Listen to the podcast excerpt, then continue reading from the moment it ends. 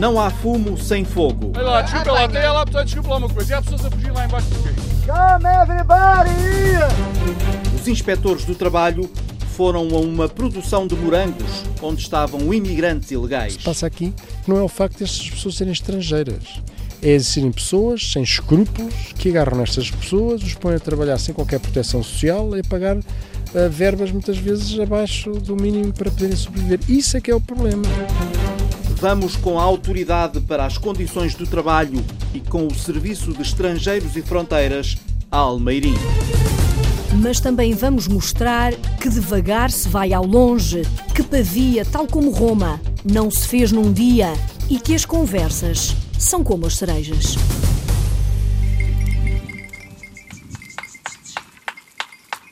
Sentamo-nos então ali, à sombra de uma cerejeira. Quando a gente era nova, que namorava, íamos todos às cerejas. Era a gente às cerejas, conversavas, comia cerejas. Eram tempos bonitos. Oh, Dona Fernanda, águas passadas não movem moinhos, mas aí com o Sr. Zé, conte lá o repórter Nuno Amaral como é que era no vosso tempo. Basta mordiscar a primeira e solta-se a conversa. Não, primeiro a cereja encheu a barriga. De barriga cheia, então, ou a encher-se, à sombra da cerejeira. Há muita cerejeira, só que este ano não há cerejas por causa do tempo chuvoso, não é? Está mirrada a cereja. Choveu muito este ano. Eu gosto muito da cereja.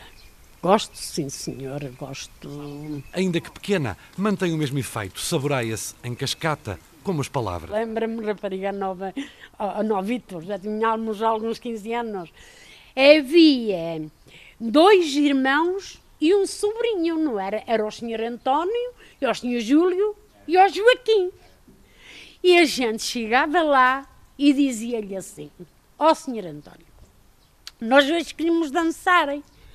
E ele dizia: Oh raparigas, oh raparigas, está tudo bem. A gente só pagava de beber.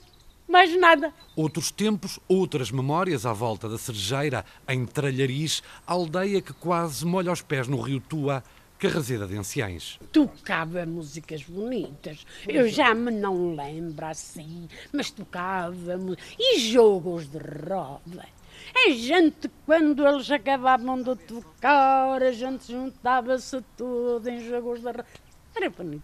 Mais um píncar de cereja, mais memórias a soltarem o caroço da passagem do tempo. E quando éramos novos, José, ainda te lembras disso?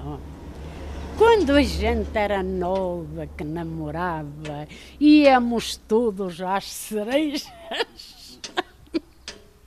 Era a gente às cerejas, conversavas, comíamos cerejas. Eram tempos bonitos. Tempos bonitos e de traveloso, como fruto. Mas esperem, mas por vezes levámos lencha. A gente aqui no dia de São José era um dia santo e a gente ia dar sempre as voltinhas do São José. Era no dia da Senhora das Merandinhas, a gente. Agora já tudo acabou. Agora já não há disso. Mas no dia das Merandinhas, eu lembro-me ir a gente também com leite. Era sim, senhor, era bonito. Mais uma cereja nos terrenos junto à casa de Fernanda Fonseca, em Tralhariz. Ai, já tenho muitos. 76. 76 anos e mais discurso a fluir. As cerejas este ano são muito pouquinhas. Mas não as palavras, a conversa. Claro. e a conversa também. Também gosto de conversar. É como fruto. É só começar. Agora, eh, naquela altura, era gente por todos os lados. A gente saía de casa, era, era enfim, e bailes aqui. Era a única distração.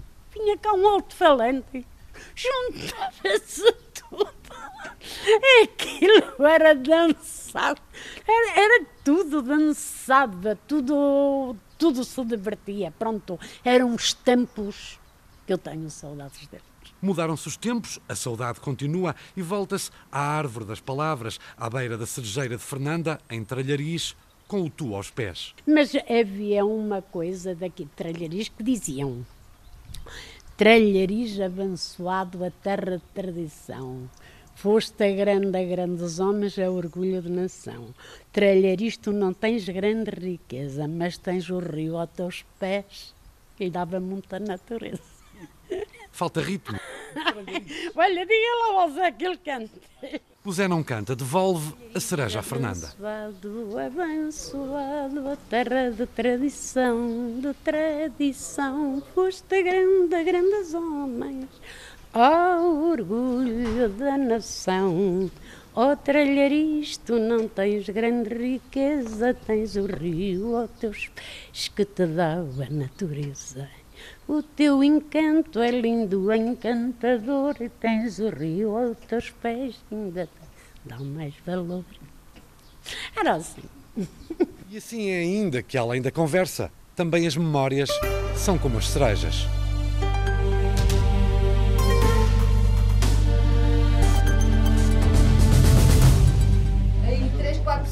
Tentarem entrar por fundo deste Por esta altura do ano, neste país há muita mão de obra ilegal, Nós somos inspectores do trabalho. Aguarda aqui um minuto para eu identificá-lo, por favor. porque não há fumo sem fogo. Os inspectores da Autoridade para as Condições do Trabalho andam à procura de trabalhadores ilegais. A repórter Rita Colasso foi a Almeirim e acompanhou uma inspeção. Não se esqueçam, não se esqueçam de entregar o papel. Tá bem? A manhã mal se levantou, cinzenta. É no centro de Santarém, na unidade local da Lesíria em Médio Tejo, que a inspetora Teresa Cardoso dá as indicações para a operação Nada Doce como o Morango, que se vai seguir. Vamos identificá-las a trabalhar. Na sala estão 15 inspectores da Autoridade para as Condições do Trabalho, 17 do Serviço de Estrangeiros e Fronteiras e daqui a pouco em Almeirim vão juntar-se quatro elementos da GNR. Vamos embora então. Todos avançam em fila pela estrada e já ao volante de uma pick-up, Teresa Cardoso faz o retrato daquilo que vamos encontrar. Esta já é a segunda vez que nós estamos em plena campanha dos frutos vermelhos a fazer uma ação nas estufas. Nós, eh, essencialmente, neste tipo de explorações agrícolas, o que é que está a acontecer? Eh, os, os- os proprietários dos terrenos eh, subcontratam as colheitas a determinadas empresas. Pronto. Empresas essas que não são empresas de trabalho temporário e, portanto, legalmente no nosso país não podem fazer uma cedência de mão de obra. Pronto, são empresas que têm aparecido ultimamente, sei lá, dois, três anos, têm aparecido imensas empresas destas. São empresas que até estão no mercado a fazer uma concorrência desleal a essas empresas de trabalho temporário, por não terem alvará. As, as empresas de trabalho temporário têm uma série de requisitos para cumprir, nomeadamente têm que fazer eh, um depósito de uma, de uma calção, de, um- uma garantia. E estas empresas não fazem nada disso, pura e simplesmente recrutam trabalhadores e colocam-nos em utilizadores sem formalmente serem uma empresa de trabalho temporário. E que mercados é que essas empresas estão a recrutar trabalhadores? É- Essa é que é a grande questão, é que eles estão a recrutar muitos trabalhadores do Paquistão, do Nepal, da Índia, do Bangladesh. Há morangos que já viajam em caixas pretas e seguem agora para o armazém. Por entre as folhas verdes dos morangueiros que se estendem no chão, há homens que se dobram e também algumas mulheres que se dobram sobre frutos a pedir colheita. Esta herdade de passo dos negros, paredes meias com almeirim, acaba de receber a visita não desejada das autoridades. Oh, desculpe lá. Desculpe, desculpe. Olha, faz favor. De autorização. O inspetor-geral da ACT, Pedro Pimenta Brás, começa a fotografar para prova futura. O proprietário do terreno tenta impedir e não entende a lei. é que tem que ter cuidado com o que diz. Inspetor de trabalho e, portanto, vou tirar as fotografias e filmar aquilo que ele me Tem permite. certeza? Sim, absoluta. E vocês podem entrar dentro disto meu sem mais nem menos? não pudesse entrar, não estava aqui. De olhos no fundo das estufas de morangos, o inspetor da unidade local do Litoral e Baixo Alentejo, Carlos Graça, alerta que há trabalhadores em fuga. Olha lá, desculpa lá, até lá, desculpa lá uma coisa. E há pessoas a fugir lá embaixo porquê? Não sei, eu estou aqui. Ah, mas há, mas eu estou a ver. Mal. Desculpa lá. O proprietário dos morangueiros chama-os sem sucesso. Quatro fugiram, um há de entregar-se mais tarde, aos outros três perdeu-se o rasto. Todos param a colheita de morangos. 27 pessoas, a maioria nepaleses, respondem agora aos inquéritos das autoridades. Nome, nascimento, salários e afins. Respondem junto a habitações improvisadas pelo dono da terra. Eu estava-lhe a perguntar se eles precisassem de alguma coisa, quem é que ligavam? Diz que ligavam ao patrão em Lisboa. Dormem aos 10 num espaço sem janelas, em beliches, as roupas acumuladas sobre as camas, a casa de banho cá fora, com teto para o céu. Alguns dizem não ter papéis, outros mostram contratos de trabalho, mas estão em situação ilegal. Contratos que prometem 560 euros, mas muitos dizem receber pouco mais de 200 e ainda pagam 50 pela comida, carne e arroz, entregue de 15 em 15 dias pela empresa que os contratou.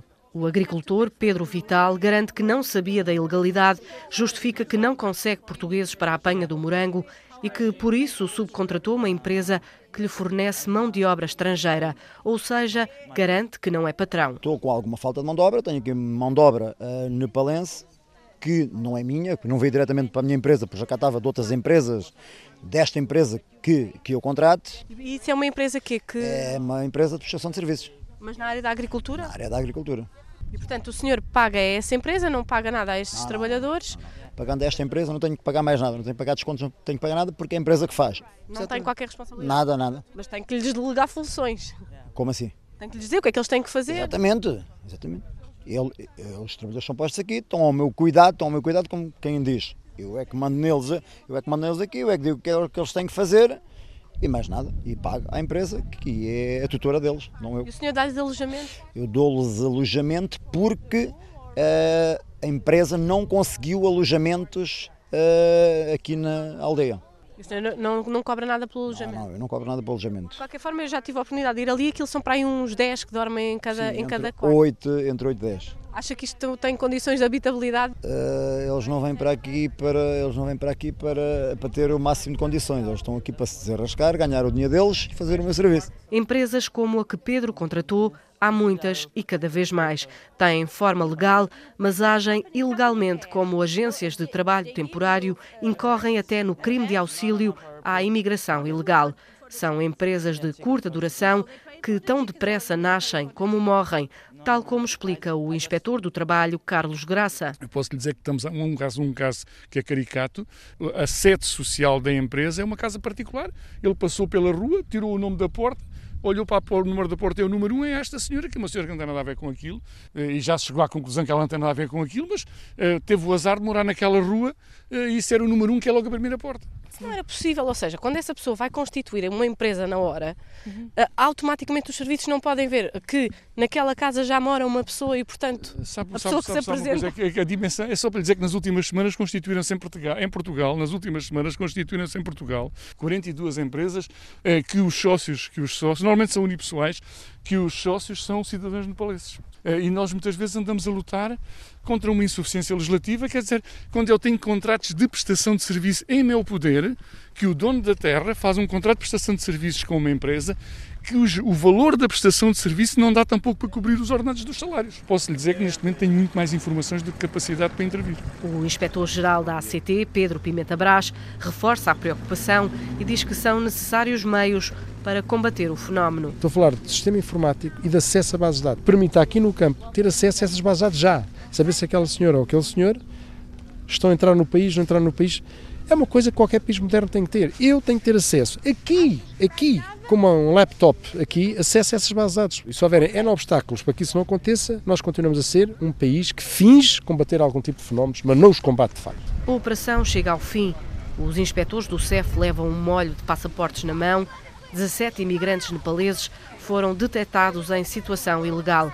Mas até que as operações de averiguação terminem, todos podem continuar a apanhar morangos.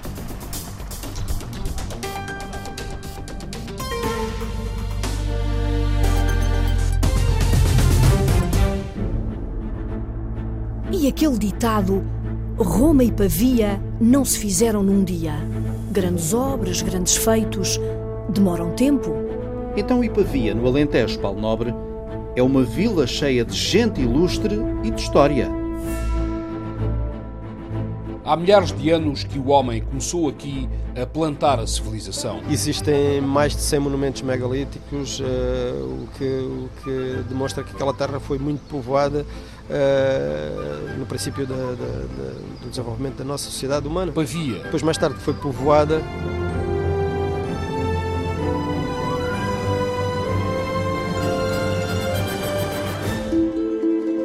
E terá sido fundada por italianos, uh, um grupo de colonos comandados por Roberto Pavia, por isso se chamará Pavia. António Luís, escritor, nasceu há 55 anos nesta que é também terra natal de uma grande figura do neorrealismo português. Manuel Ribeiro de Pavia, um ilustrador muito influente na, na, na, e trabalhou com, com os, os, os, todos os grandes do neorrealismo e que era natural de Pavia, depois estudou em Évora e de Évora foi para Lisboa, onde ficou até ao, ao final da vida dele, que ele durou pouco tempo. Manuel Ribeiro é provavelmente a figura de destaque de, de, Pavia. Sim, em termos, eh, em termos artísticos, sim, é a figura mais, eh, mais conhecida a nível, eh, a nível geral. Sim, seguramente que sim, claro. Como natural de Pavia, ligado diretamente às artes e com relevância em, em termos nacionais e até internacionais, é só o Manuel Ribeiro de Pavia. Manuel Ribeiro, que já em Lisboa haveria de cruzar-se com outra referência do neorrealismo também ligada a Pavia. O Fernando Namora viveu em Pavia entre 1946 e 51 e escreveu em Pavia O Trigo e o Joio. Fernando Namora veio exercer medicina em Pavia.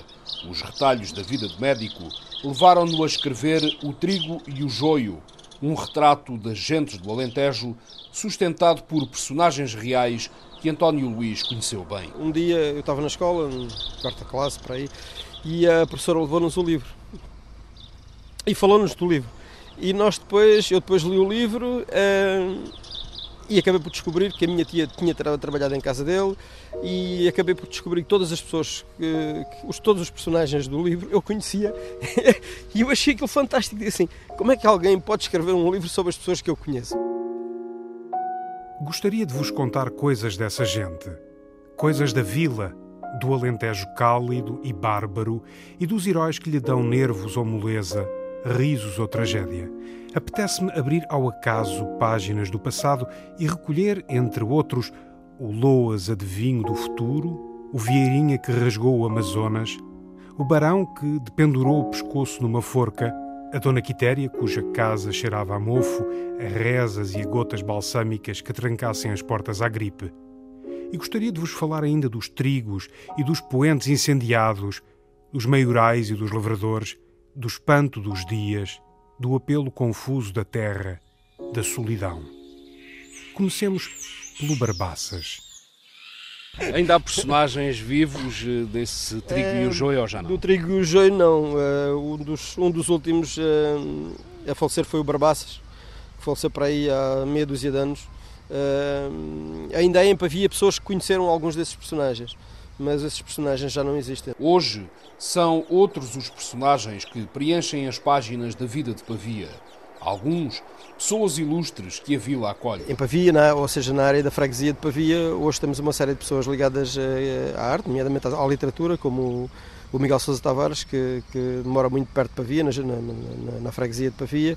Temos uh, o Henrique Ayat, que é, que é subejamente conhecido como, como ilustrador e como homem ligado também a, aos textos. Uh, e temos outras pessoas que, que, fazem coisas muito interessantes e que, que, estão ligadas a Pavia de uma forma ou de outra. E temos lá os homens de, também na Malarranha, os Homens dos, dos Madre Deus, o Carlos Maria Trindade e o Zé Peixoto.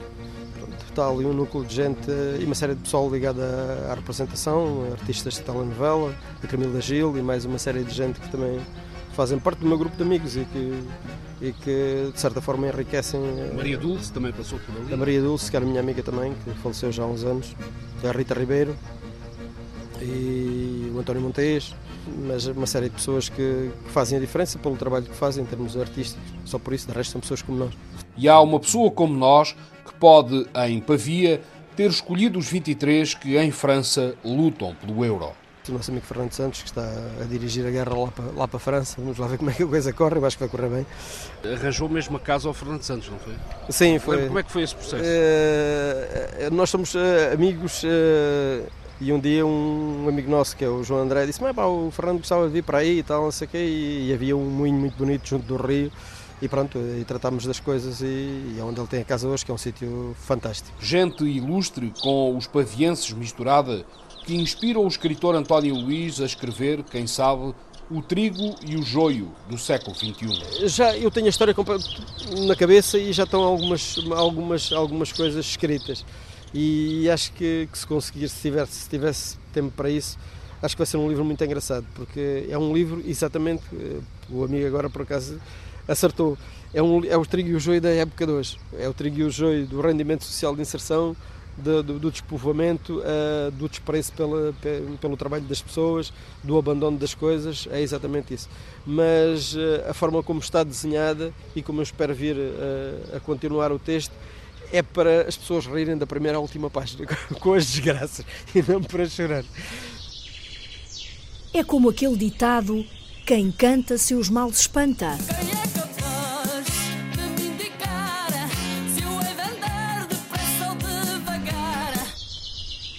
Miguel Bastos, e quando se cantam ditados e provérbios? Há coisas que não nos saem da cabeça.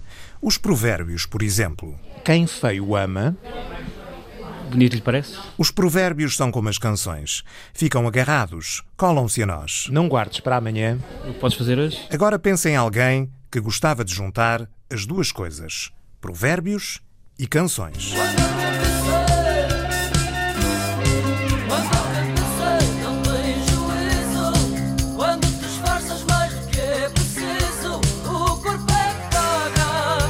Quando a cabeça não tem juízo, corpo é que paga. O corpo é que paga. O corpo é que paga, não. O corpo é que paga. António Variações tinha essa capacidade. Juntava às suas canções provérbios que toda a gente conhece. Quando falam português, falam dois ou três, e se o número aumentar?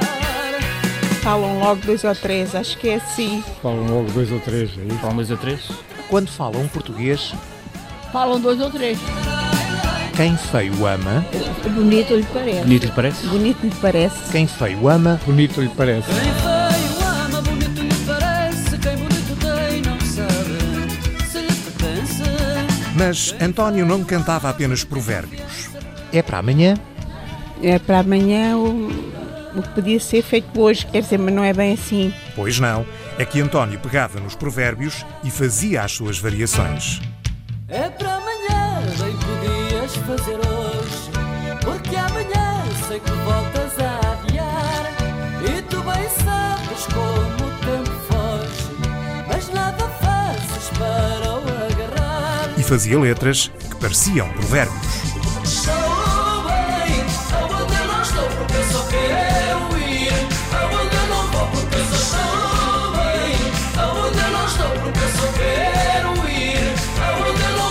Esta primeira canção de António Variações andou na boca do povo e de vários cantores. Isabel Silvestre, Marisa Liz, Camané, Helena D'Água.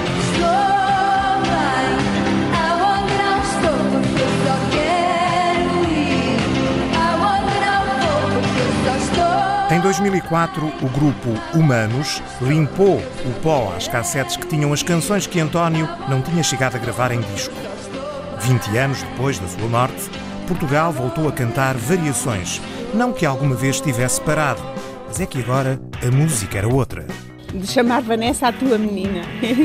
E depois é preciso uma canção, só o erro. Foste nesta de chamar Vanessa a tua menina. Como foste nesta, a tua menina, não sei, algo assim, não é? Assim. Ah, isso não dá variações. Ah, estou-me a lembrar. Um posto nessa de chamar Vanessa. Maria Albertina, de chamar Vanessa a tua menina? Maria Albertina, como foste nessa de chamar Vanessa a tua menina? Estas canções ficam mesmo na cabeça. Decoramos as letras, mesmo sem querer. Parecem provérbios. E às vezes são. Se me apetece, fico onde estou. Se alguém me impede de partir, eu vou.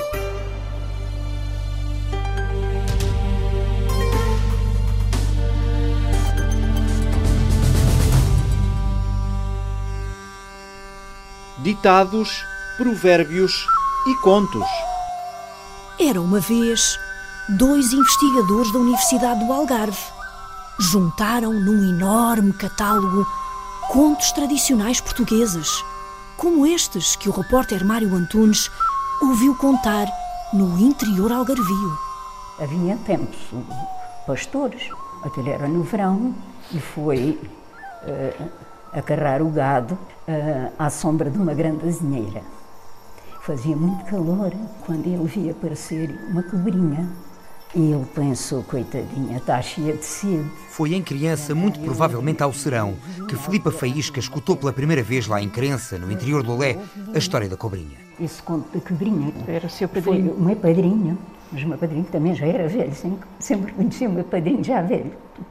Era à noite, ao serão, já eu estava sempre conto lá outra, conto lá outra e, e nunca me fartava de ouvir os contos. Tal como Filipa Maria de Jesus, a filha, recorda os serões sem fim a ouvir os mais velhos, que partilhavam histórias, contos e lendas. Comigo foi, foi igual, era também aos serões, principalmente, porque durante o dia as pessoas andavam tão ocupadas nas lides caseiras ou nos campos ou isso, e então à noite é que se juntavam, é que conviviam, e aí é que se transmitia precisamente eh, todas essas histórias, todos os saberes, tudo isso era, era à noite principalmente. Maria Jesus recorda ao pormenor como era passada a tradição oral. Havia no nosso monte, que era o Borno, ou Borno, como nós dizemos aqui, uh, juntávamos em duas, três casas, não mais, onde fazíamos o serão.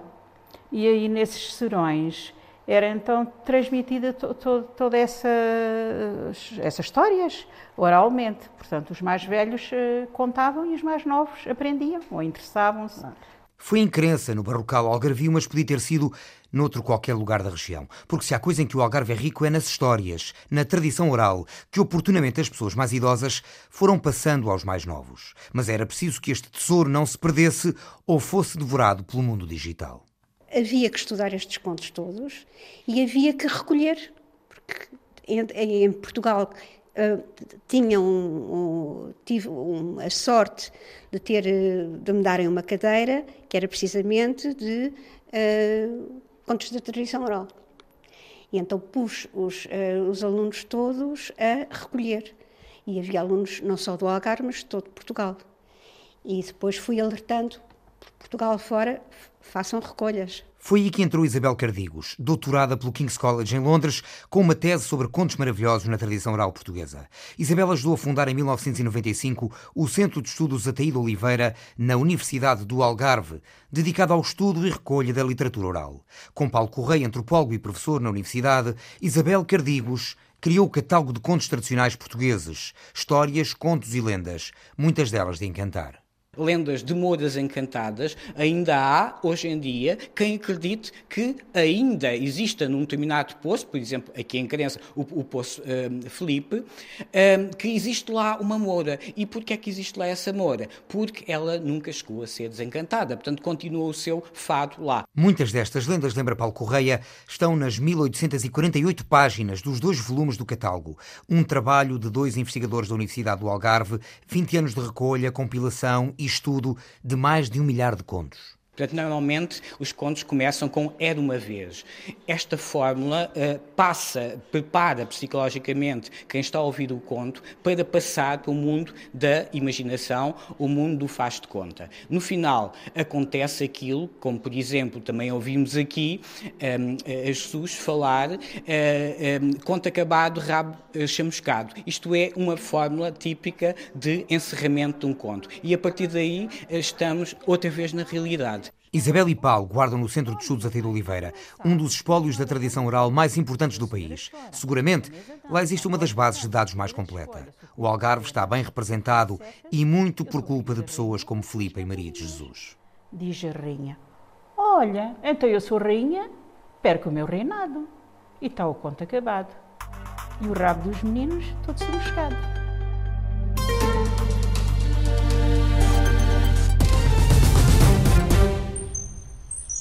Sempre foi, aplica-se na minha vida, aplica-se no meu trabalho, sempre foi.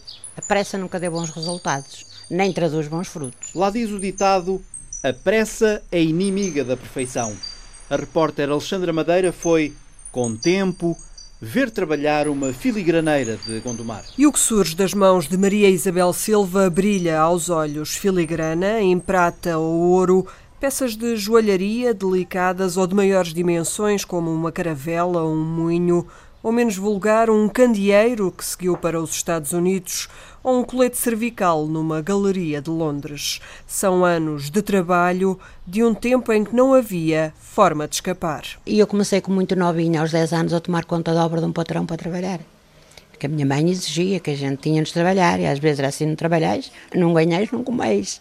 Era o aperto que ela nos dava para a gente ganhar gosto à arte. Nove irmãos. Isabel ficou com a sabedoria filigraneira, que também trabalhou noutras áreas, hoje vê um reconhecimento que nunca antes existiu. Eu só queria agora, em 2016, eu ter menos de 30 anos porque já tínhamos os nossos direitos, uh, há outras regalias, uh, não sei, eu quando comecei a trabalhar era a dois tostões a grama.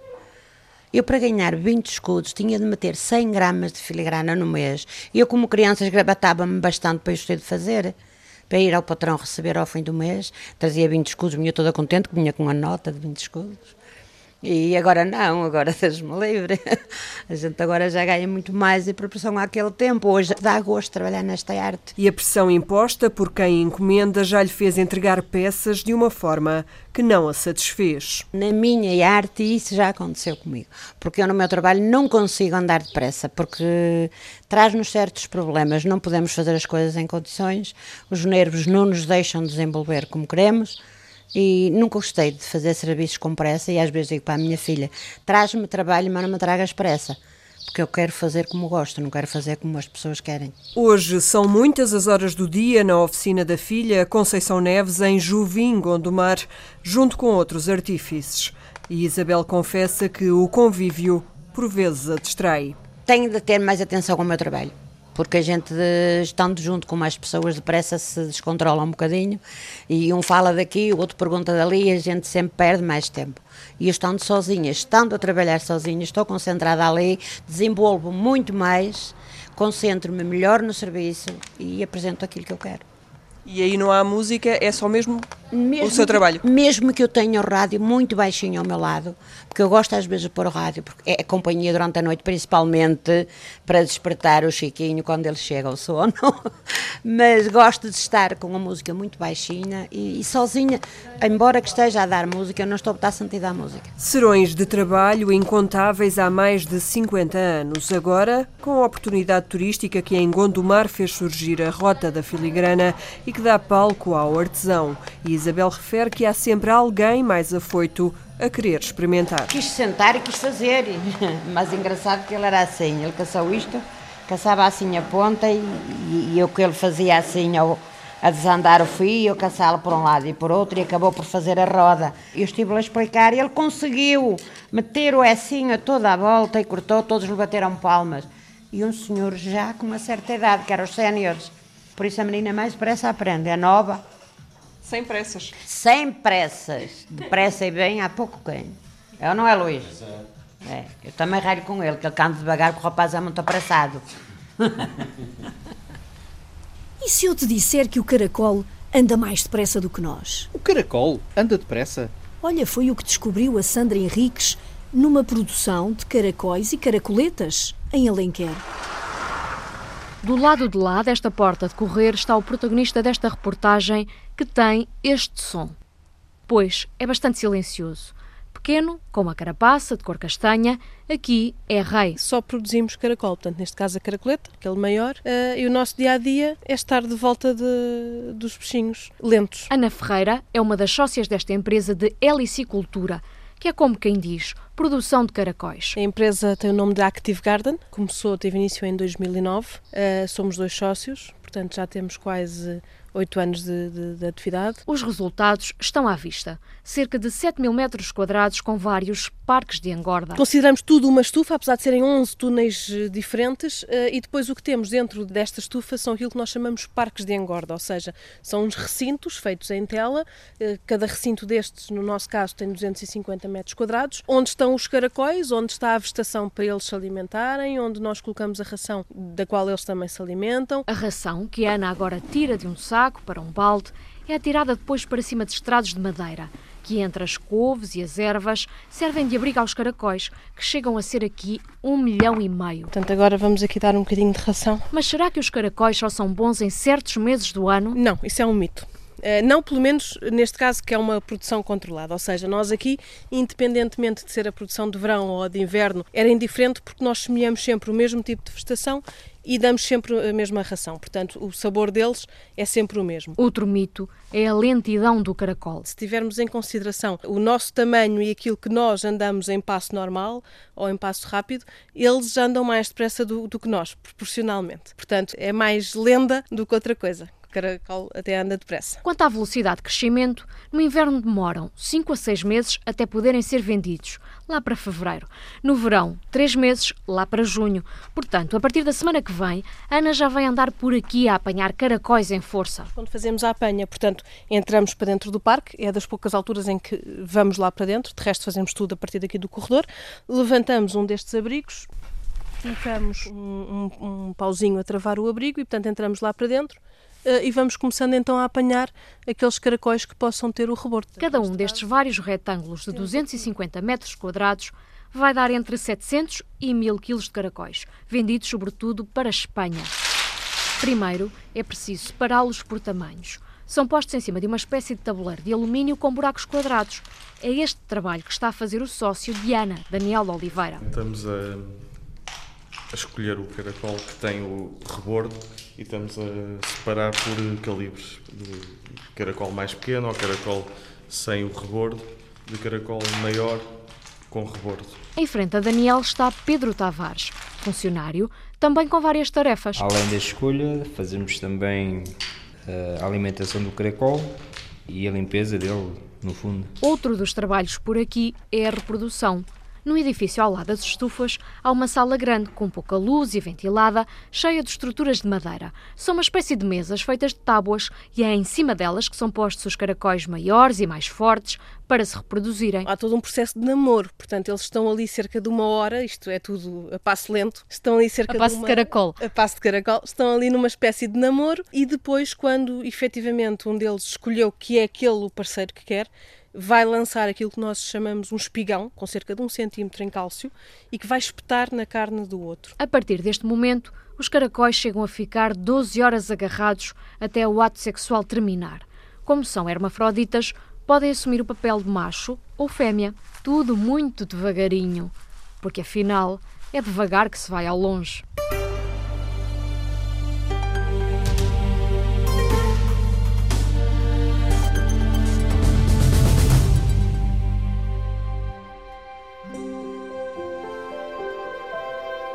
Banana madura não fica no cacho. Como é a vida de quem produz a banana da madeira? A repórter Celina Faria descobriu que não ficam a descansar à sombra. Numa manhã de sol de trabalho na terra, Vasco Lourenço fala para a rádio por entre a sombra das bananeiras. Na Madalena do Mar, zona oeste e quente da Madeira, tem um hectare e meio de terrenos com uma produção anual média de 70 toneladas. Os custos são vários. Eu pago aos meus trabalhadores uma média de 1.700 euros por mês. Fora os adubos, fora os pesticidas. A produção de banana acontece durante todo o ano, mas por vezes o vento forte destrói as plantações, o que obriga os produtores a terem mais gastos. Temos uma despesa enorme para fazer a limpeza da propriedade, cuidar de algumas plantas que ainda ficam e fazer a, a replantação. E como o tempo por vezes pode ser prejudicial, Vasco Lourenço defende que seja retomado o seguro de colheitas que acabou em 2010. A gente tenha a nossa produção coberta e que, e que a gente nunca recebe os 100%, mas eh, dos estragos, mas sempre recebe alguém que chega para a gente recomeçar. Por entre as altas bananeiras da variedade africana, Vasco Lourenço espreita os grandes cachos dentro de sacos azuis de plástico. Fazer estufa, para que o cacho se desenvolva mais depressa, e a outra função muito importante é a proteção do vento e de que as folhas das bananeiras batam no, no, no cacho e que, que risca as bananas que depois já não têm condições para, para ir para o mercado. Saímos dos terrenos de bananeiras e partimos para o armazém da banana, um pouco mais à frente, na Madalena do Mar. Vários agricultores aguardam a entrega dos cachos. Moisés Sardinha, todos os dias, tem trabalho na terra. Temos que cavar, deitar aguanas, regar, estacar, limpar os figos e depois deitar o, remédio, sempre em cima da bananeira. Limpar as folhas todas, tudo. Moisés Sardinha é agricultor na Ponta do Sol. Em 11 mil metros produz por ano cerca de 50 toneladas. A banana produzida na Madeira é entregue em dois armazéns da empresa pública que gera a atividade. A seleção é feita por categoria extra, primeira e de segunda. Depois, a banana é lavada, cortada e embalada nas caixas que são enviadas nos contentores para o espaço continental português. São tarefas que Lourdes Varela realiza há 20 anos. Os senhores da frente cortam e depois as senhoras vão limpando até chegar a mim, para embalar. E gosta do que faz? Gosto.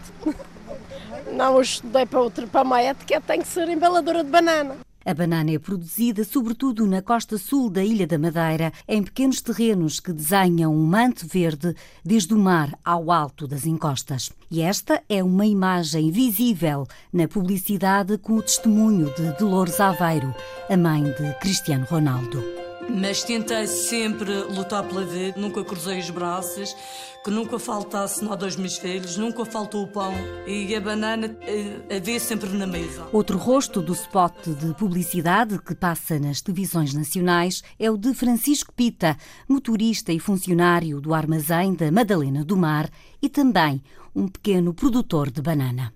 Fizemos o ensaio primeiro, para trás, para a frente, enfim, foi bom. E o que acha de, na publicidade no geral? É, foi, foi bom, para, para a banana foi bom, foi bom. E gostou de estar com a mãe do Ronaldo? Já alguma vez tinha Foi, estado? Não, não, não, nunca tenho. Ah, fiquei contente. Para mim, é a segunda melhor exportação da Madeira.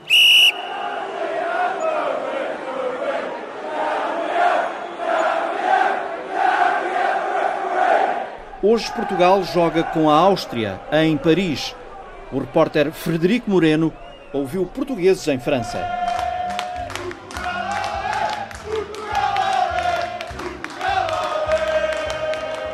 Quem parte leva saudades, quem fica, saudades tem. Tenho o coração partido em dois, metade em França, metade em Portugal. Mas aquela parte portuguesa é sempre a mais, a mais forte, não é? E é assim. E é uma alegria receber aqui a, a seleção. Pode ver aqui o pessoal todo alegre. E isto é só o princípio. É só o princípio. Ah, uh, como a gente está no estrangeiro, temos sempre saudades da comida, dos vinhos bons que a gente temos uh, e de muitas coisas, e principalmente uh, do, das pessoas.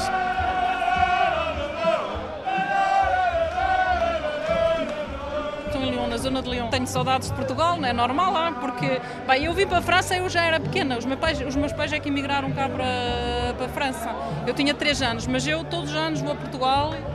Tenho uma casa em Portugal, a minha irmã vive em Portugal e a minha família, em maior parte, está em Portugal. Portugal! Portugal!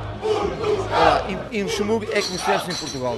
A única, a única saudade que eu posso dizer é que é falta de praia. O sol, falta o, O sol, sol, em Luxemburgo, sim. meu. Falta Mas- o sol. Sim, é isso. Chove todos os dias lá no Luxemburgo. Não é bem assim também, mas é o sol, a praia, as saídas à noite, é diferente lá, aquilo fecha tudo cedo. É difícil, é difícil eh, explicar. É, é- sente-se, é estar longe da família, de, o simples facto de não poder falar a nossa língua já, já, já é um bocado por aí. A, a saudade da família, dos amigos, de tudo. Em casa falamos português, como é óbvio, e um dia, se nós não temos filhos, moramos juntos, não temos filhos, mas um dia tivemos um filho, vamos falar português, como é óbvio. Mas foi, a- foi a França que nos deu trabalho, foi a França que nos, que nos deu outra vida. Eu nasci cá, em Saint-Etienne. Vivi sempre cá, gosto de Portugal, gosto de lá ir, lá ir de férias, mas não vou dizer que gosto mais da França, porque eu faço parte de uma associação portuguesa. Fiz parte do Rancho Folclórico muitos anos também. Pronto, gostámos disto, é por isso que estamos aqui, para as pessoas que vêm aqui ver a bola. Para a minha vida é cá, só se arranjar um português for lá morar.